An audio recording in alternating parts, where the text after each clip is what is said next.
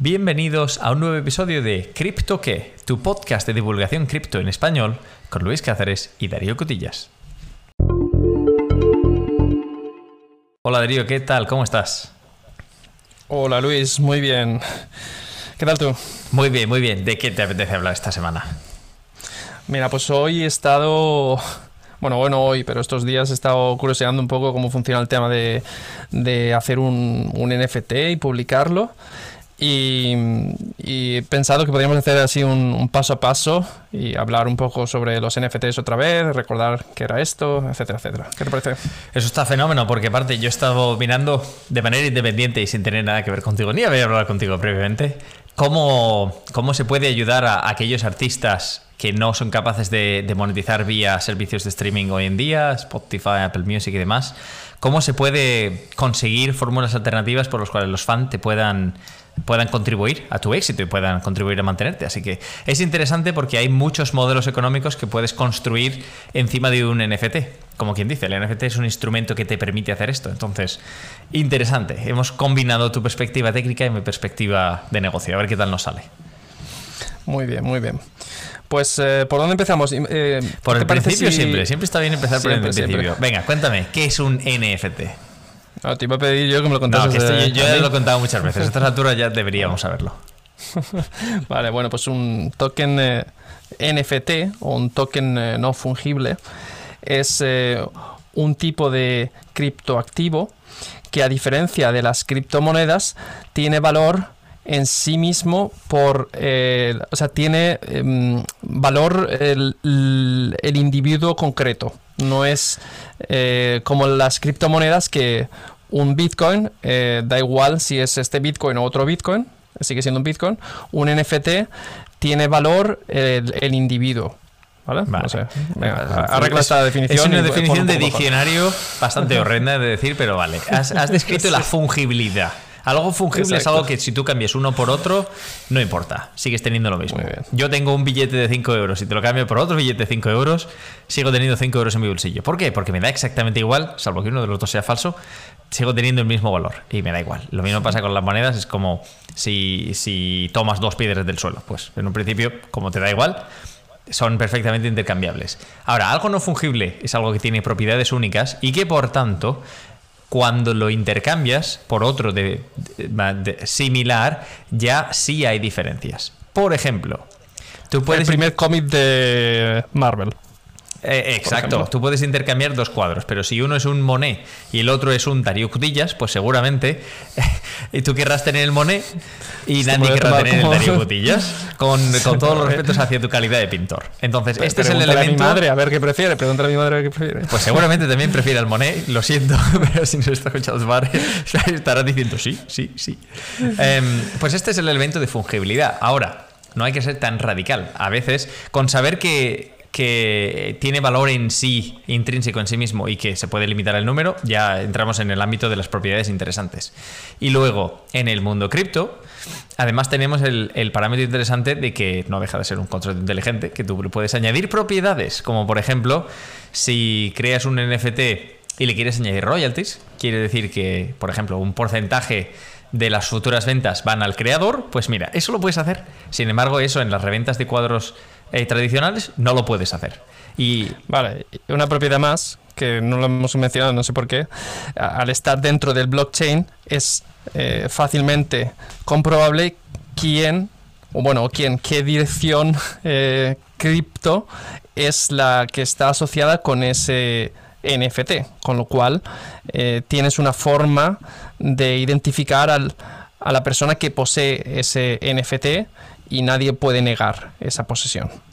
Sí, exacto. Y bueno, no todo lo que reluce podría ser oro. También hay problemas en el mundo NFT que conviene comentar.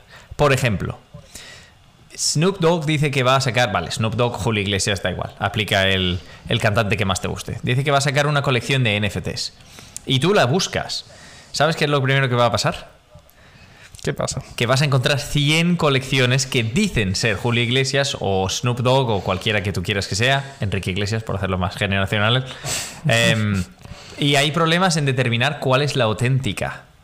Y eso es un problema. Correcto. ¿Verdad? Entonces, nunca se sabe en realidad y es muy difícil de verificar. En primer lugar, quién es el emisor y en segundo, que el, el NFT que se haya creado o que se haya minteado se haya creado de manera legítima y que el, el- la propiedad intelectual, que es lo que se pone, la imagen, el vídeo, el audio, lo que quieras hacer, en realidad pertenezca a la persona que creó el NFT. Porque eso el blockchain no lo sabe. El blockchain sabe que se ha creado un NFT y sabe quién lo creó, pero no sabe quién era el propietario de- del vídeo, del audio, de lo que se creara justo antes de crearlo. Correcto, correcto. Pero bueno, em, Problemas hay en aquí todos los lo modelos. como se importante, dice, se dice. exacto. Lo importante es eh, qué relevancia tiene esto y sobre todo porque porque hay una fiebre frenética por estos NFTs y a- al final ¿por qué es interesante? o ¿Por qué nos gustaría saber sobre NFTs y por qué queremos saber cómo crear NFTs? A ver, ¿por qué queremos saber? En realidad es porque se puede, mm, se puede monetizar de una manera mucho más sencilla. Tú puedes, eh, con el NFT, hacer muchísimas cosas que ahora mismo no hay muchas otras formas de conseguir hacerlas.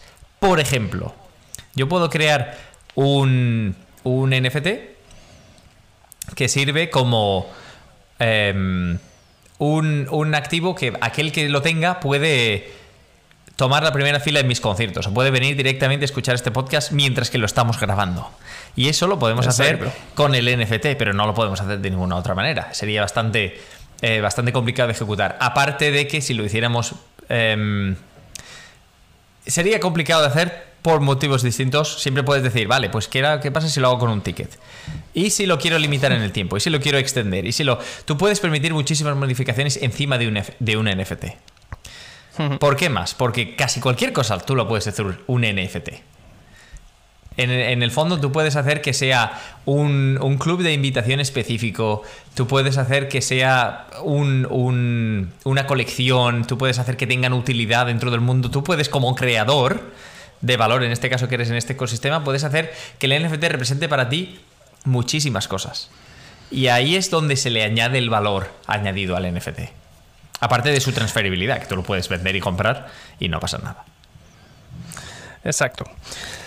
Pero digamos, al final el, valor viene dado del interés que tienen las personas por comprar esos NFTs y un poco lo que se supone que el emisor del NFT te va a permitir hacer con ello y eso puede ser eh, eh, puede ser algo tangible o puede ser simplemente algo eh, si- abstracto. En plan, bueno, pues sabes que tienes el momento único en el que esta persona marcó un gol en el Mundial del 2021. Sí, no o, o tienes, tienes acceso a- al disco que voy a lanzar tres días antes de que lo lance porque tú tienes el NFT y el resto del mundo no lo tiene. Ahora, siempre está la proporción entre la duda entre que algo sea escaso y que algo tenga valor. No porque algo sea escaso, algo tiene valor. Porque, No, no, claro. dicho mal y pronto, una caca de la calle puede ser muy escasa, pero eso no quiere decir que sea valiosa. Entonces, hay, que, única, hay que separar. Y luego, ahora mismo se pueden ver muchos casos en los cuales artistas totalmente desconocidos están creando obras de arte digital. Y entonces, en- desde el punto de vista inversor, vemos, se puede apreciar cierta burbuja que seguramente preocupa a la mayoría de inversores. Tú nunca quieres ser el que sea el que sea el que se quede la burbuja con el activo sobrevalorado, el que compró un NFT por 5.000 euros y ahora no lo puede vender porque en realidad el pintor que lo hizo no valía nada y el NFT en sí es una porquería. Pues ese es, ese es el problema, pero eso es un problema no de la tecnología, sino de cómo el mercado está reaccionando al boom NFT y cómo nos estamos lanzando como borregos a comprar cosas que en realidad no compraríamos en ningún otro contexto.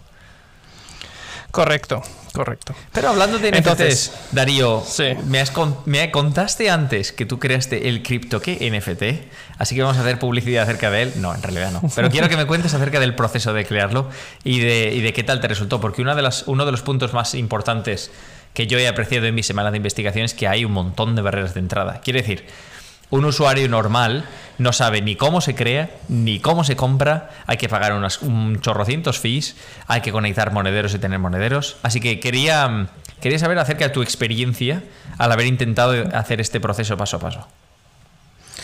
Bueno, pues eh, te comento. Eh, lo que he intentado hacer ha sido simplemente coger un, digamos, una imagen que es eh, que, por, en la- que, tengo los derechos de autor, ¿no? Porque. Que puedes decir cuál es nuestro logo. Es el logo del podcast que hizo Darío para todos los oyentes. Así que a mí no me echéis la culpa por ver ese diseño. bueno, eh, el caso es que tenemos este logo y he dicho, bueno, pues ¿qué pasa si lo hago un NFT? Y esto no significa que, estoy esperando que, alguien vaya a comprar esto, ¿vale? Pero, por si acaso, si tenéis interés, lo ponemos a la venta, empezamos la subasta por un Ether y a partir de ahí comentamos. Vale, seguimos, dejamos de hacer paréntesis humorísticos. Sigue, porfa, no te interrumpo Vale. Bueno, a ver, experiencia. Eh, ¿Qué necesitas para comprar, para, perdón, para hacer un, NFT? Bueno, eh, lo primero que vas a necesitar es una, una billetera de criptomonedas, un wallet, eh, ¿vale? Tipo eh, Metamask, donde tengas eh, una cuenta asociada. Y luego vas a necesitar decidir qué, en, qué plataforma vas a querer publicar tu NFT, ¿vale? para hacer el ejemplo sencillo y porque es la plataforma más extendida hoy en día, he elegido OpenSea. Vale, que es un marketplace. Explícanos lo que es un marketplace. No, no, a ver, marketplace no deja de ser una plataforma que permite a consumidores y a vendedores encontrarse y que proporciona cierto tipo de soporte digital para facilitar la transacción. Eso es un, un marketplace en castellano, un mercado, para simplificar. Es como, digamos, el edificio tradicional de un mercado de abastos de cualquier ciudad donde el pescatero va y pone su pescado y el consumidor va y compra el pescado y pues el, marketplace en sí no deja de ser el edificio del mercado. En el caso de el mundo digital, OpenSea en este caso es una plataforma centralizada, pero que permite a, gente que crea colecciones de NFTs eh, ponerlas en subasta y ofrece cierta funcionalidad que viene preparada y permite a compradores de estas colecciones y de estos NFTs acceder a una vista relativamente fácil y consolidada de qué NFTs están a la venta, en qué modelo, hay distintos tipos de subasta y demás. Entonces esto es lo que hace OpenSea. Y por cierto, OpenSea se basa en Ethereum y Polygon. Y si no me equivoco, en la red Ethereum tenemos en torno al 90 y tantos por ciento, 90 y tantos, está el 90% bajo, de, todo el valor de, los NFTs, de todo el valor que hay en, globalidad del mercado. O sea que entiendo tu decisión. El marketplace más popular y la red más popular. No está mal. Exacto. Lo que pasa es que como, como yo soy eh, bueno, has, dicho una cosa muy importante, que es la red en la que se basan, porque hay marketplaces específicos para, para, para distintos eh, blockchains, ¿no? Entonces, eh, como bien has dicho, OpenSea mm, está disponible, o sea, puedes mintear NFTs, es decir, poner NFTs tanto sobre Ethereum como sobre Ethereum como sobre, sobre Polygon. Y esto es una decisión importante porque en función del blockchain que decidas, aparte que tendrás acceso a un mayor número de consumidores o menos, eh, también vas a tener que pagar más o menos fees por los problemas de siempre. Eh, el gas. El gas, ¿no? el gas. Que sabemos que hoy en día el gas está muy caro. Está caro en todos los sentidos. Hoy en día la palabra gas me da escalofríos. Exacto. Entonces yo he dicho, bueno, pues empiezo por OpenSea y a ver si puedo poner algo aquí simplón en, eh, en, la red Polygon porque no quiero no quiero pagar no, quiero pagar 50 dólares para, para una prueba. Pero eh, está bien, es un, es un proceso interesante. O sea, me llama la atención, no utilizaste ninguna testnet, ni Rinkeby, ni ninguna esta. No, no pensaste en Solana, ni en Avalanche, ni en ninguna otra, sino que fuiste directamente a OpenSea y pensaste en Polygon. Me, me, interesa el procedimiento y me interesa el raciocinio. Por eso, por eso sí, sí, no. Eh, OpenSea porque es la más extendida, con lo cual tenía sentido para un primer episodio sobre, sobre esto.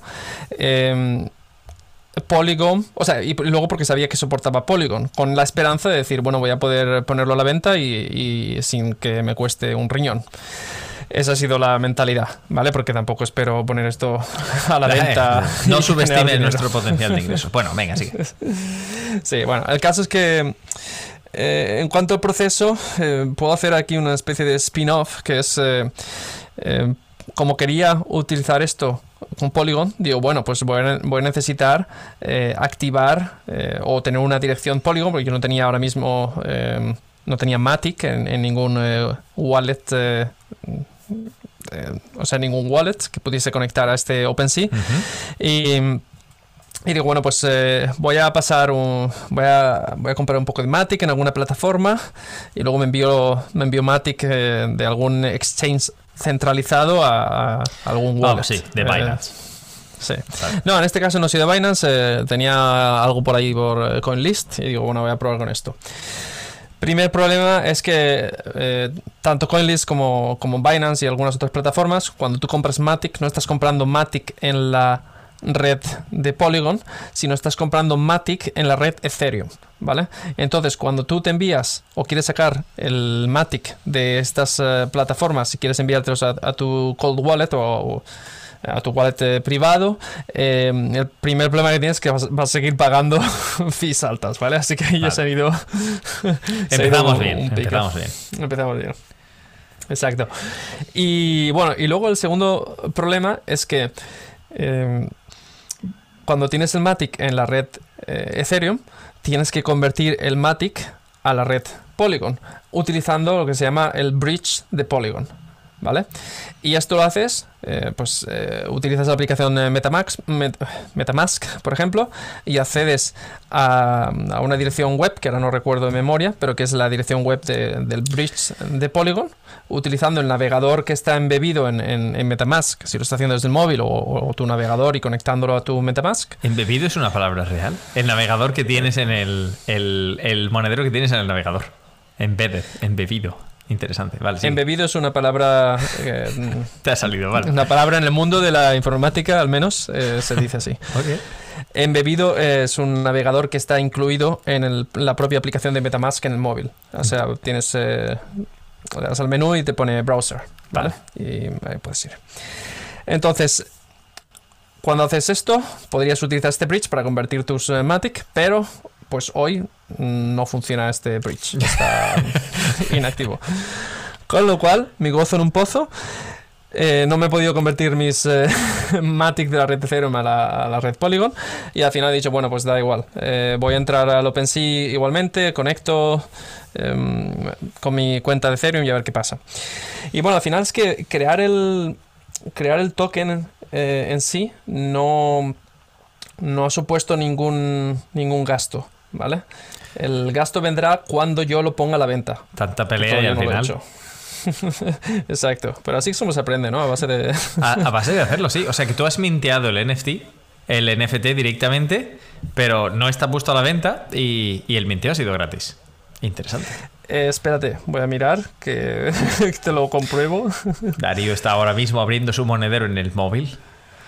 Vale, no tengo no tengo ninguna transacción, o sea que te confirmo que efectivamente no he tenido que pagar nada de momento.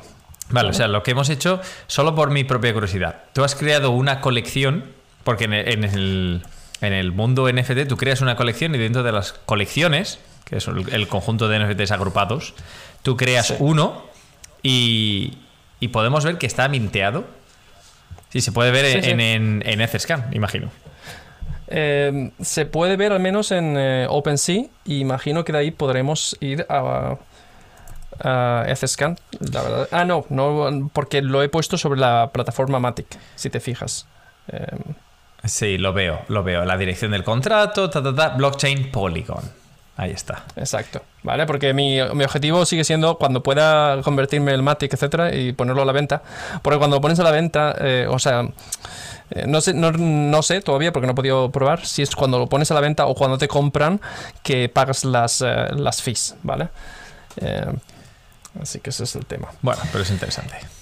Pero bueno, el, en cuanto a quitando la dificultad asociada a crear una cuenta en MetaMask y este tipo de cosas, que sería eh, comentarios para otro episodio, ya tenemos algún episodio sobre eso, etcétera.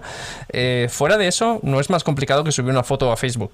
Ese es, ese es mi resumen. Ese es el corolario. el, tema, el tema que yo le veo a OpenSea, y es, es un tema eh, general, no es tanto la dificultad para ti como creador en crear este NFT. Es básicamente cómo se descubre que eres tú el que está detrás y cómo encuentran tus seguidores esto. Y ahí es donde todavía veo la practicidad de tener plataformas centralizadas que proporcionan ese elemento de, descubrir tu NFT. Por ejemplo, para hacerlo realista, dado que el NFT es el logo de cripto que si nosotros quisiéramos eh, que alguien lo comprara, lo tendríamos que poner en algún sitio donde nuestros oyentes nos pudieran escuchar. Y eso ahora mismo en OpenSea no pasa porque no hay ninguna relación ni no hay ninguna plataforma. Será uno de tantos NFTs que están perdidos en la plataforma OpenSea. Y eso es un problema general de todo este tipo de, marketplaces y, demás plataformas. Nuestro, si, si alguien lo encuentra, lo encontrará seguramente porque lo debemos dejar en la descripción del podcast. Y querido oyente, le has escuchado, les da el botón y te ha gustado, lo has visto y te ha hecho gracia.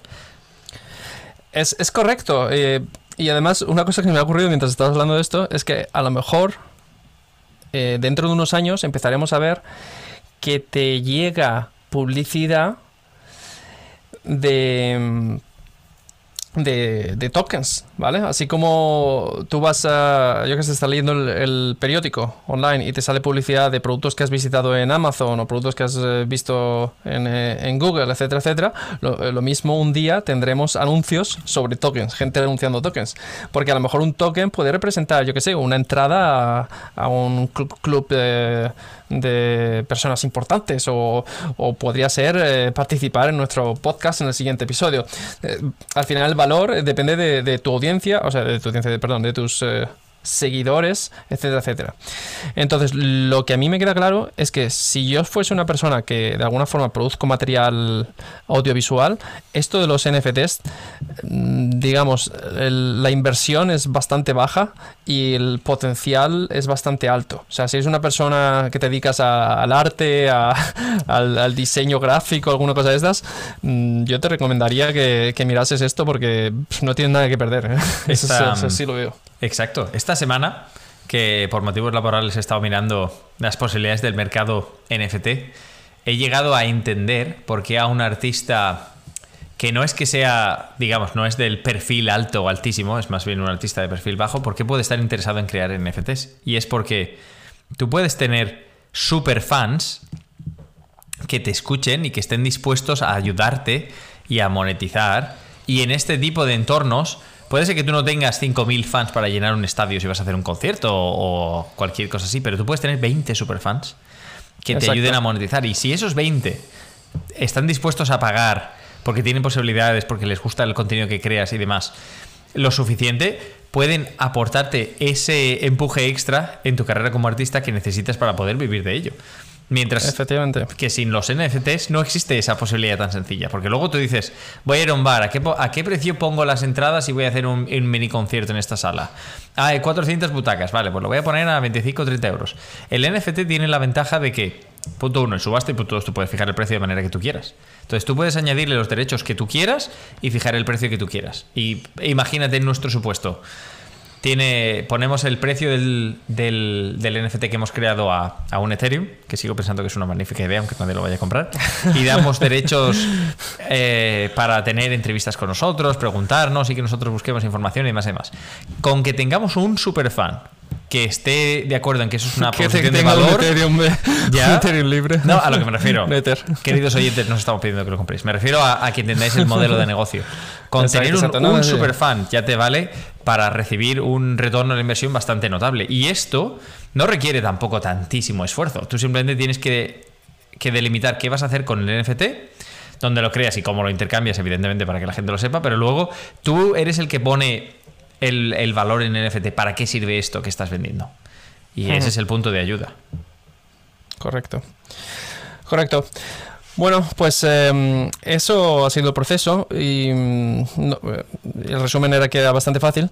Eh, la única cosa que no te he comentado, que quería comentarte, es que aparte de subir una imagen o un audio o, un vídeo, lo que sea, eh, también puedes definir como propiedades, ¿no? Entonces imagínate que tú estás creando yo qué sé, una colección de cartas tipo Magic. No sé si nuestros oyentes sabrán lo que es Magic. Pues en una colección de, cartas tipo Magic, eh, las distintas cartas tienen distintas propiedades en función de, eh, de, cómo se pueden usar. Yo nunca he jugado a Magic, pero bueno, es lo que decir, no, no, no te bajes del burro friki que no pasa nada. no, no, pero no, nunca he jugado, es la verdad. Entonces, em, tú puedes definir propiedades y, definir pues eh, el valor que tiene esa propiedad para el, token que estás creando. Y luego pues le pones una descripción, etcétera, etcétera. Y en teoría el siguiente paso sería ponerlo a la venta. Eh, todavía no he llegado tan lejos. También lo puedes eh, agrupar en colecciones, que si no pones nada te sale una colección por defecto, como me ha pasado a mí. Y... Y ya está. De momento. Y bueno, luego hay una cosa a añadir que es que si realmente tienes alguna particularidad, porque ahora mismo en OpenSea no, tú estás utilizando un smart contract predefinido que básicamente está codificado y que tú eh, introduces los parámetros vía interfaz de usuario. Pero y básicamente no puedes modificar, pero si realmente quisieras hacer algo muy especial, tú puedes crear tu propio smart contract y codificar lo que te dé la realísima gana. Correcto, correcto. Eh, correcto, muy correcto. Esto mm, de OpenSea es, digamos, para, digamos, la persona que quiere poner un NFT no está interesado en entender cómo crear su propio marketplace o su propio mercado de NFTs. Si tú a lo mejor es el productor de un videojuego, a lo mejor quieres tener eh, el control absoluto sobre la producción de estos NFTs, te creas tus eh, smart contracts y defines los mecanismos por los cuales se van a producir tus NFTs. O quieres tener una colección especial que tenga unas características muy determinadas. Una proposición de valor distinta, por decirlo así. El, el OpenSea básicamente es, es, lo más genérico y estándar que se puede encontrar hoy día. Mira, se me, se me, ocurre un ejemplo. Imagínate que yo quiero hacer un NFT que tenga un número de, de, usos limitados. ¿Vale? Que a lo mejor solo puedes utilizarlo o sea, te estoy hablando del mismo NFT que lo puedes pasar de manos solo 10 veces. Mm. ¿Vale? Pues podría crear un smart contract, que al final lo que estoy haciendo es lógica, que, pueda determinar esto y en el momento en el que, en el que se ha pasado que, que tenga algo que cambie. ¿Vale? Que, que quede registrado es, esto. Exacto. Y eso es el motivo, además, por el cual desarrolladores de blockchain ahora mismo están teniendo una demanda de extraordinaria. No hay gente suficiente para poder atender esta demanda. Así que, querido oyente, si no tienes nada que hacer y estás pensando en cuál será tu próxima carrera, Solidity creo que es el lenguaje de programación de Ethereum. Parece ser un buen lenguaje para aprender y te aseguro que vas a tener un buen futuro profesional en el corto y medio plazo. Exacto, eso es una de las tareas pendientes para mí. ¿Algo nos queda por reseñar o lo dejamos aquí? No, mm, no tengo nada más que decir sobre, sobre esto. Perfecto, pues muy interesante el, resumen de los NFTs. Esperemos que os haya gustado, queridos oyentes. Nos comentáis qué os ha parecido en nuestra cuenta de, cuenta de Twitter, guion bajo criptoque con y latina, pero esta última parte no es parte de la cuenta de Twitter. También tenemos preguntas mensajes de audio en Anchor y por si no se te ocurriera ninguna otra forma, en Spotify también nos puedes dejar eh, preguntas y respuestas. Y si no, incluiremos más posibilidades de contacto en la descripción. De todas maneras, siempre estamos contentos cuando nos mandáis mensajes, eh, correos o cualquier cosa. Así que intentamos contestaros a todos en el menor plazo posible. Y con esto y un bizcocho, hasta la semana que viene a las 8. Thank you.